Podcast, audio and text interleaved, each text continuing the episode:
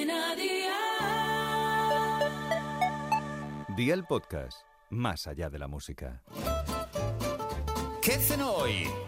Con Masito. Hola familia, hoy os traigo un plato fresquito y sabroso de canelones de jamón. Os aseguro que os van a encantar. El relleno lo podéis variar a vuestro gusto sin ningún problema. Así que ve por la libreta y toma nota de los ingredientes que te doy la receta. 8 lonchas de jamón de york, 100 gramos de lechuga, 2 cucharadas de maíz, media cebolla roja, 5 tomates cherry, 3 rodajas de piña de lata, 5 palitos de surimi, una loncha de queso cheddar, una cucharada de frutos secos variados, 2 yogures griegos, una cucharadita de miel y una cucharadita de orégano. ¿Empezamos con la preparación? Pues venga, ¡al lío!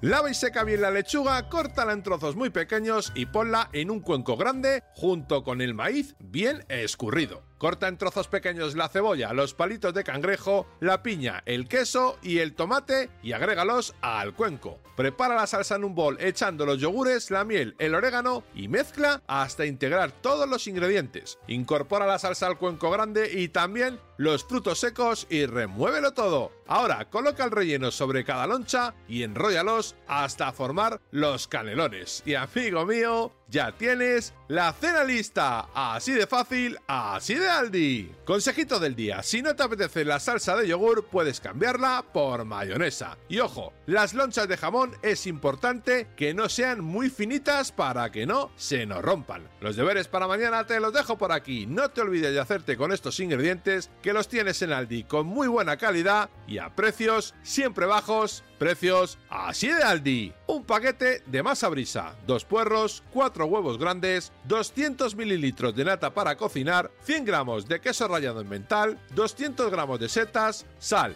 pimienta y legumbres. Espero y deseo que te haya gustado esta nueva receta y que te suscribas al podcast. Ya sabes que es gratuito. No olvides compartirlo con tus familiares y amigos y te espero mañana. Recuerda, paso lista.